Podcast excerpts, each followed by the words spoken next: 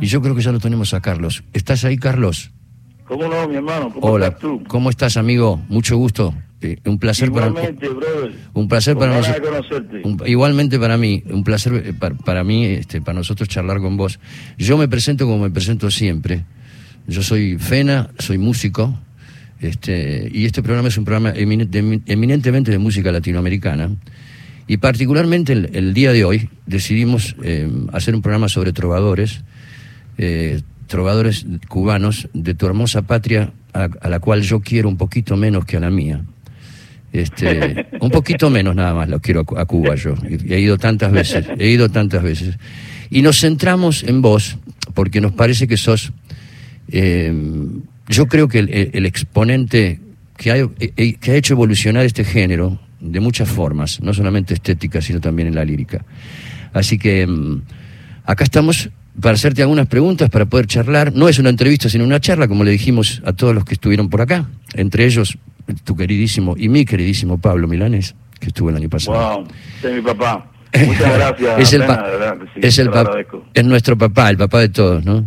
Sí. Bueno, antes que nada se impone la, pregunta del millón, diría yo, que es cómo estás pasando la pandemia, qué estás haciendo ahora, dónde estás en este momento tan raro, tan eh, este, extraño del mundo, ¿no? Sí, mi hermano. Eh, llevamos, estoy eh, en casa de, de mi novia, Olivia.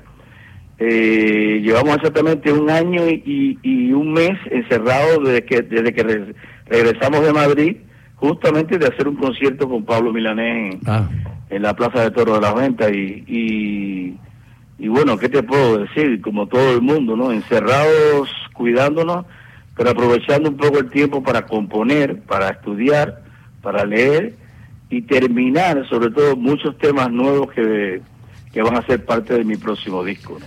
ajá. La cosa en Cuba, ¿cómo está en cuanto, en cuanto a la pandemia? ¿Cómo está? Bueno, ahora mismo se está complicando. Justamente este mes eh, ha sido el mes de los de, de los de los más de la más cantidad de casos positivos. Eh, claro, na- nada comparable con somos una isla pequeña, ¿no? Pero y aquí hay un sistema de salud realmente fuerte que se ocupa. Maravilloso. Pero pero pero definitivamente estamos formamos parte del mundo, como decimos acá, del mundo mundial Claro.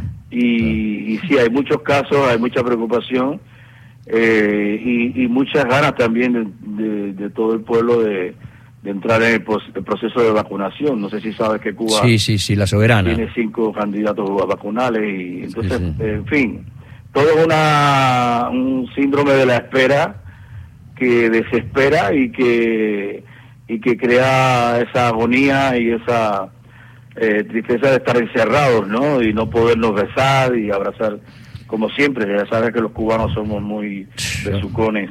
Y- Igual que nosotros, los argentinos, yo, yo, Sí, sí, lo sé, sí, yo para mí, para mí tu país es mi casa, es así. Y tu- y y- Pues, oye, a ver cuándo cuándo es la próxima vez que venga, Ish. que nos conocemos personalmente, ¿no? Mira, Carlos, yo, yo creo que desde el- hasta el año 2016, que fue que yo hice una serie que se llamó Clave de Cuba. Y por, y por, y por eso este programa se llama La Clave, por la clave ¿Tú tenías cubana. que ver con eso? Claro, ese programa lo, lo produje yo, lo creé yo, ese programa. Coño, genial. Gracias, amigo. Qué bueno. Este, eh, eh, yo- el- la última vez que fui fue en el 2016, pero ya había ido en el 2015, 2014, 2013 y en el 2010. O sea, imagínate las cantidades de veces que yo fui. Este, y hacer siempre lo que me gusta, que es tocar con todos tus con todos tus colegas que son músicos extraordinarios. Nunca pudimos cruzarnos, porque yo, yo supongo que en aquellos momentos estabas en España. Eh, Sí, seguramente estaba entrando y saliendo, ¿no? Claro. Pero, pero bueno, eh, espero que muy pronto, ¿no? Ojalá, amigo, ojalá, ojalá toda esta peste se vaya y podamos de, Sí, vu- de vuelta sí, a hombre, cruzar sí. fronteras y seguir tocando en otros lados. Te quiero preguntar algo. Eh, Vos estás conceptualizando. Yo tengo una especie de, de- de- de duda en este momento, que es. Sí. Conozco la vieja trova, conozco la nueva trova, que para mí, yo, siempre dije, fue la banda sonora de la revolución. El, ustedes, en don- ustedes, los nuevos trovadores, los de ahora, este, que tienen bastantes diferencias con ellos y también coincidencias. Eh, ¿cómo, está, ¿Cómo están catalogados? Eh, ¿También son nueva trova o es novísima trova? Uf, eso es, sí. Le llaman novísima, Ajá. pero tú sabes, Fena, que, que esto es un país donde tú das una patada a una piedra y sales músico. Sí, Entonces, sí, claro que sí. Claro que sí. Entonces, ya hay otras generaciones de otros eh, jóvenes cantautores con su estilo. Yo creo que la generación a la que yo pertenezco, que es más bien la generación de que nace en los años 80, ¿no? Eh, junto a Santiago Feliu, Donato Poveda, Gerardo Alfonso, Fran Delgado y muchos otros, eh, es una generación que bebió de, de todas las tradiciones, por supuesto, de la trova tradicional, de la nueva trova. Pues, ¿Quién no tiene influencias en su obra con, teniendo al lado a Silvio Rodríguez, a Pablo Milanés, a Noel Nicola, en fin. Pero pero nosotros, eh, de alguna manera, eh, yo creo que lo que nos empieza a diferenciar es algo que tiene que ver con ustedes. Es que es que entra también la influencia del rock and roll argentino. Ajá, ajá, qué interesante. Eh, entonces, aparte de que los temas, en mi caso, eh, son más urbanos, urbanos cuando decimos urbanos, no como dice urbano ahora la música urbana. No, no, te entiendo, te entiendo. Que habla más de la ciudad, la ciudad. y de los conflictos de la ciudad. Eh, por supuesto con un ojo crítico, que es la única manera que tenemos de tratar de mejorar nuestra nuestro entorno, nuestra realidad, y a diferencia de, lo, de los trovadores anteriores, ya con más elementos de, de rock and roll, y no también de música brasilera y, o sea, es una canción, es canción también, pero ya con elementos eh, eh, más contemporáneos de, de, lo que se escuchaba a mediados de los 80 y en los 90. Claro, con, incluso con incluso tu banda, tu banda es una, es, una, banda que uno puede considerarla también una banda con formación de rock también. Exactamente. claro, Como lo que tú haces, hermano. Como lo que hago yo, exacto. Yo sé que eres fan a la guitarra también. Sí, sí, y te gusta las Stratocaster, lo mismo. Sí, lo mismo. decir un Stratocaster es como es, es es un elemento que ya empieza a sí, sí es canción cubana pero ya con elementos de rock and roll y por supuesto fusionado aquí todo es fusión por este supuesto. tú lo sabes, pero tiene con elementos de la música cubana y, pero estuvimos de la música universal estuvimos de la música norteamericana por supuesto. Estuvimos escuchando todo, todo tu un montón de tu obra esta semana con Alicia quien ya te voy a presentar que está acá conmigo. Y, y tenés para Alicia. aquí está Alicia. Otro para vos Carlos. Gracias corazón. Eh, y sabes que, que, que descubrimos hay muchas de tus canciones se refieren a problemáticas sociales, políticas, económicas, y en, en algunas, si no en varias, hay cierta crítica a, lo que es vivir en Cuba. Eh, eh, contame cuál es tu mirada sobre el, sobre el gobierno de Cuba hoy, sobre el sistema hoy. Cuando digo hoy, cuando, digo hoy... Cuando, nosotros nacimos... Eh, yo nací en el 63, que a propósito, mañana es mi cumpleaños. Uy, sí, feliz cumpleaños, amigo. Entonces, Gracias, papá. Te mando y entonces, nosotros, toda mi generación eh, creció con una, por supuesto, con todo eh, hecho. los padres decían, usted dedíquese a estudiar, que aquí todo está hecho.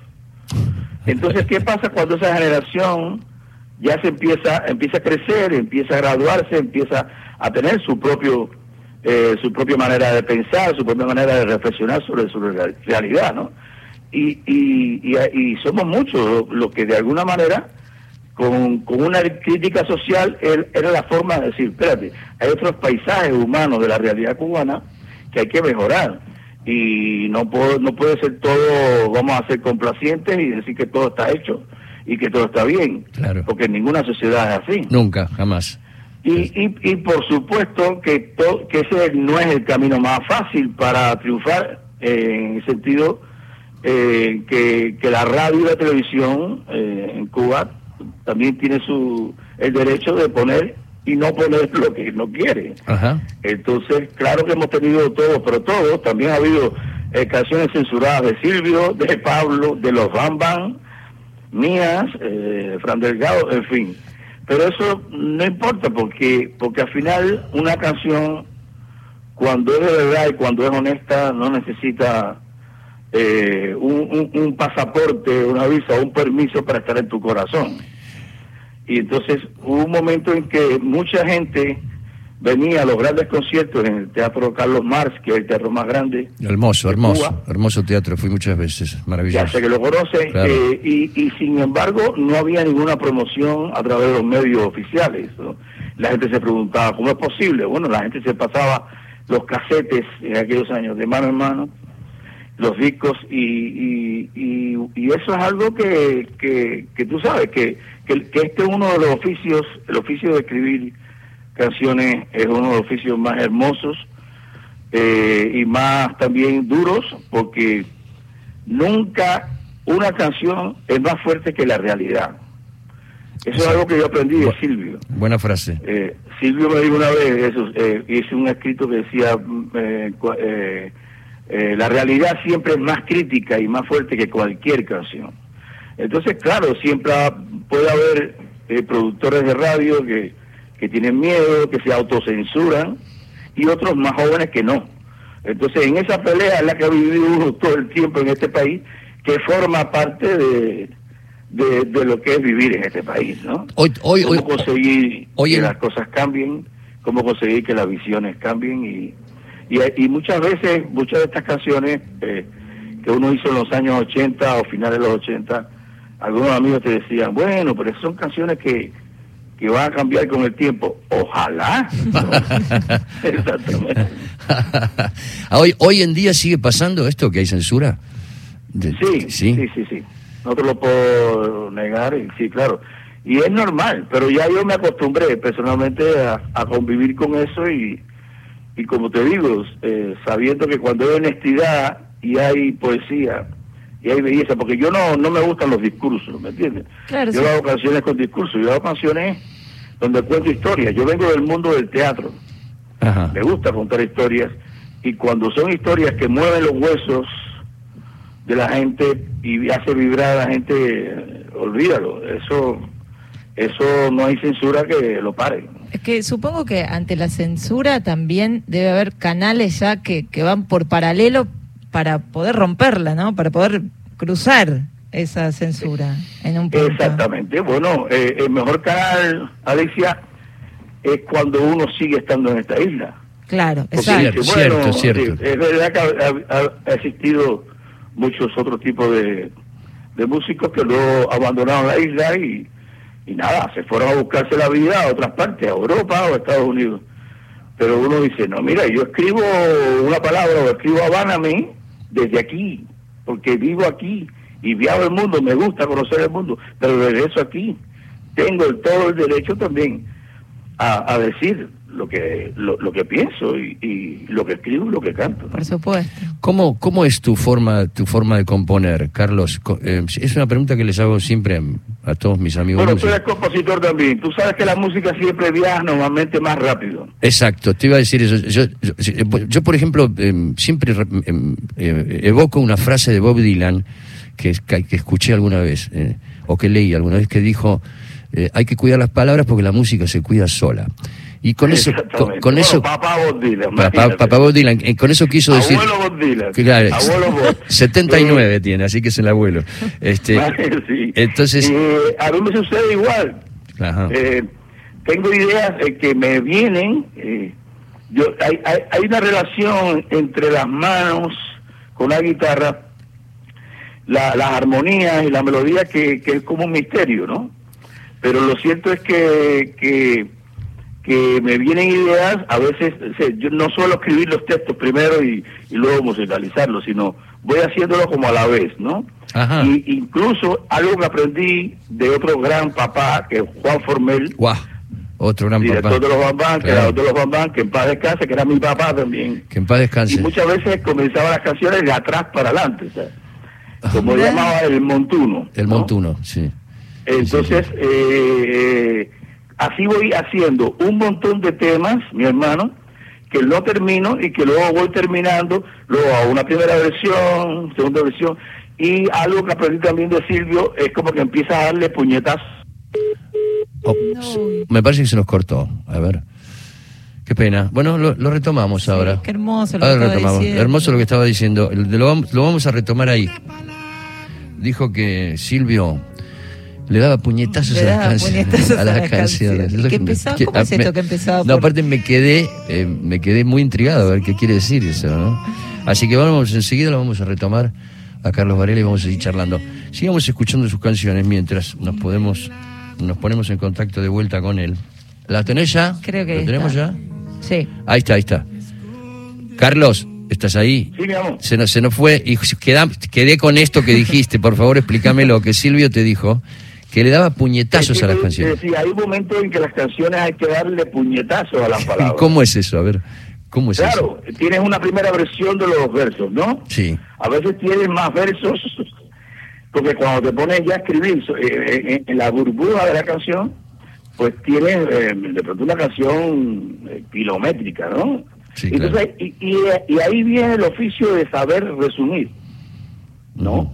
Porque yo si voy, a, si voy a escribir una palabra, imagínate tú, una palabra no dice nada, al mismo tiempo lo dice todo, y por ahí para allá puedo decir 200 cosas más. El punto es con qué te quedas. Entonces, claro, siempre hay 25 mil maneras de escribir yesterday. Esa es la que escogió por marcar. Entonces, uno tiene que tener un, una especie de proceso de, de edición, ¿no? Y de, de resumen, de ver con los versos que te quedas, eh, resumido en, yo qué sé, en tres y cuatro minutos, ¿no? Claro, claro, claro. Y, Em, y, y ya, porque ya, porque es oficio de canción, no es oficio de- exactamente de poesía, ¿no? No, no estamos escribiendo un libro, ¿no? I- igual Y- ahí- Y, lo otro es que es algo que aprendí mucho de otro papá vuestro, que es Charlie García, epa. Eso con es- el que he tenido la suerte de compartir también. Por supuesto, con Fito muchísimo más, pero con Charlie, gracias a Joaquín Sabina, eh, tú sabes que estuve un tiempo viviendo en, en casa de Joaquín Sabina en Madrid y en, la, en Tirso de Molina. En Tirso de, con Charlie en y otro aquí en La Habana la, la única vez que vino. en Tirso de Molina, y yo ¿no? hablábamos mucho, ¿no? Entonces, eh, eh, ese, ese, ese término que inventó Charlie del guarechol. ¿Qué es eso? De lo que- ese loco. Eh, uno, se, uno coge la guitarra y cuando tiene la burbuja de la canción y te sale una especie de idioma entre portugués Ah, sí, sí. inglés, Ah, sí, tú sí. sabes, ¿no? Sí, sí, sí, sí. sí, sí. Eh, eh, que luego no debes traicionar. Ah. Porque si traicionas, de alguna manera la gente va a notar las costuras. Qué hermoso. Entonces, es, es la idea poética más la idea musical del guarechol. Del Eh, sí, es un oficio muy bonito, muy que sufre, tú lo sabes, Sí. pero pero no hay placer mayor que cuando termina una canción. No hay placer mayor que ese. No hay placer mayor que ese. Oh my, eso es eh, de verdad algo que vale la pena seguir en ese oficio. Y luego hay canciones que tienen más suerte que otras, hay canciones que nacen y mueren, hay canciones que resucitan, hay canciones de, de un minuto, hay canciones de 20 minutos. Entonces, eh, como todo, ¿no? Eh, yo creo que, que, que en un mundo como el que estamos viviendo, que todavía exista el oficio de escribir canciones, es una bendición. Yo creo que nunca va a dejar de existir. Te decía, la- el- estuvieron en Tirso de Molina, en la casa de Joaquín. ahí. Absolutamente, sí, mucho tiempo, sí. Que también está la casa de Pablo ahí. ¿No? Sí, claro, hubo un tiempo que Pablo vivió, Vivió en abajo, el piso abajo. en el piso de abajo. Sí. Em, acá la tengo, a ver, Alicia, que te quiere hacer una pregunta. No, porque justo hablabas de esto, de escribir, del oficio de escribir canciones. Y muchas de tus canciones tienen como líneas así suficientemente directas como para sonar muy críticas y al mismo tiempo hay como una dosis, no sé, algo como justo de ambigüedad para que el, el sentido quede abierto. Eh, Sí, me gusta, me- gracias Alicia por esa pregunta porque me gusta mucho, no no me suelen preguntar eso.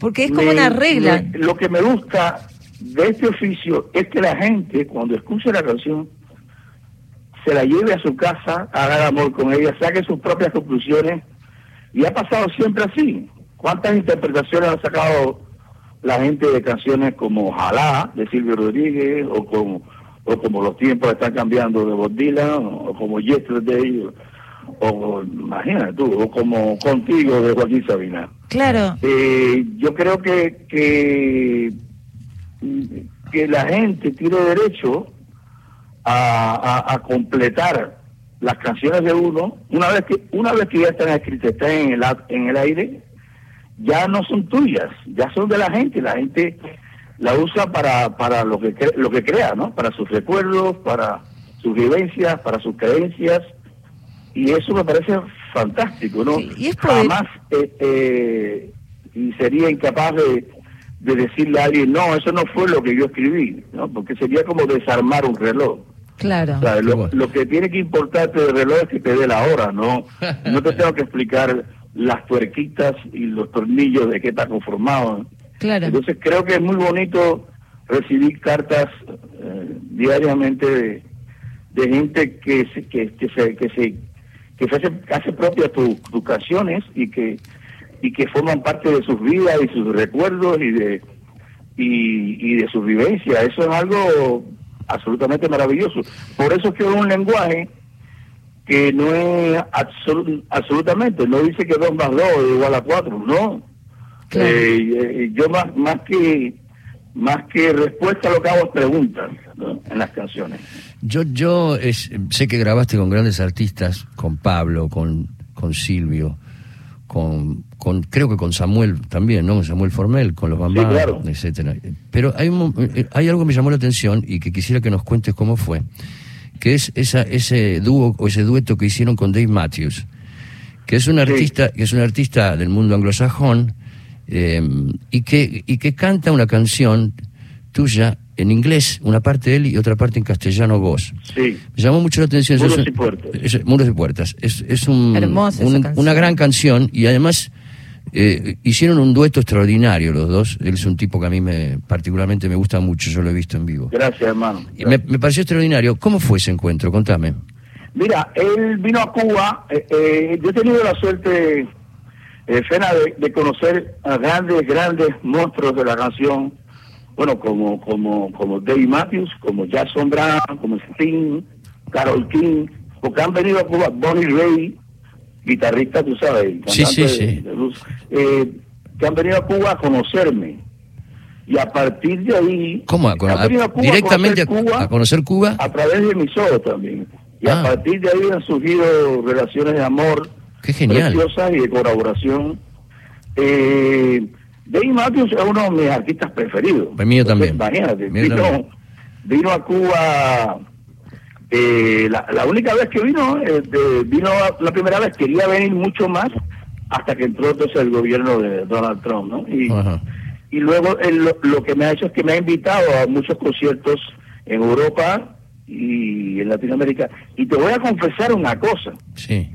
Hemos, hemos cantado casi como, como 15 o 20 veces en países diferentes y siempre me ha dicho, esto te lo juro por mi santa madre, me ha dicho, Carlitos, me gustaría invitarte a Argentina. Ah, Y yo digo, oh my God. y yo, porque, bueno, porque yo sé que lo quieren mucho también y, Sí, sí, aquí. entonces, eh, eh, hemos, eh, somos como familia, ¿no? Qué genial. Cuando sí. nos vemos casi todos los años, yo voy a sus conciertos que hace ahí en la Riviera Maya. Hicimos una gira larga por varios países de Europa. eh, Hicieron una gira- una gira juntos. Portugal. Hicieron un una- tipo súper eh, espectacular, como los grandes, ¿no? Y, y un tipo del que he aprendido mucho y tenemos muchas ideas y proyectos de colaboración, de grabaciones eh, juntos. de- y él quería venir más, eh, espero que no sé cómo estarán ahora las leyes con Estados Unidos, pero tenía una idea de hacer un documental en Cuba. En fin, pero es un tipo que con el que me escribo casi todos los meses y sus niños son mis sobrinos y Qué lindo. es como es una es una relación es un tipo extraordinario sus conciertos son cada concierto del maestro yo yo estoy atrás es increíble. y es una es una lección es una biblia me entiendes De ¿Cómo, to- una- cómo toca la guitarra acústica además, ¿no? Qué, qué parti- No, forma particular, es un monstruo. tú. y él y, y- y los músicos que tiene Ah, su- y su baterista eh, también. pero entonces a él le gusta mucho especialmente mi manera de cantar y me ha regalado guitarras que es algo que yo me imagino que tú también colecciones porque sé que tú Sí, yo tengo varias, yo tengo varias. y, Sí. y entonces eh, eh, para mí eh, una vez Serrat me decía Carlitos eh, si tienes una duda en mi cumpleaños entre regalarme un ramo de flores y una pierna de jamón serrano por favor que sea la pierna de jamón O sea, que, claro, Escuche. y entonces ellos saben que yo soy cole- colecciono guitarras porque además de ser, de ser guitarras fantásticas eh, son un talismán para mí, ¿no? Es una energía que me transmite. Entonces me regaló una guitarra preciosa Rockbridge de la, la marca de guitarra que usa él. Ah, sí, con, sí. Con el logo, con mi logo. Qué genial. En fin, eh, él es un, él es un amor de persona y es un grandísimo compositor e intérprete muy especial que ha influenciado también parte de mi música. Cuando él vino a Cuba yo le puse mi disco No es el fin y le puse dos temas, eh, ese sobre todo que tiene tiempos un poco raros de 3x4 y, y se, echó a reír, ¿no? Sí. Y hasta le regalé un gato que tenía una M en, la cabeza, como de Matthews, ¿no? Es un tipo precioso, un tipo que quiero mucho y, y hay una relación muy bonita y con futuros proyectos de colaboración. Bueno, hermano querido, eh, estamos a punto de, entrar, en las noticias de la radio. Para nosotros fue un gran, para nosotros y para mí particularmente fue un gran placer hablar con vos. Estas charlas que tenemos para nosotros son un lujo y lo podemos, lo podemos hacer porque estamos en la Radio Nacional. Eh, solamente... Igualmente para mí, hermano. Espero conocerte pronto. Ojalá, ojalá. Te mando siete besos para ti, para Alicia, para todo el equipo. Besos y abrazos. Gracias, de verdad. Besos y abrazos y admiración y seguimos escuchando tu música, Carlitos. Y, que pases un buen cumpleaños mañana. Ah, cierto. Feliz cumpleaños para mañana, Carlos. Gracias, papá. Gracias. Abrazo, abrazo. Chao.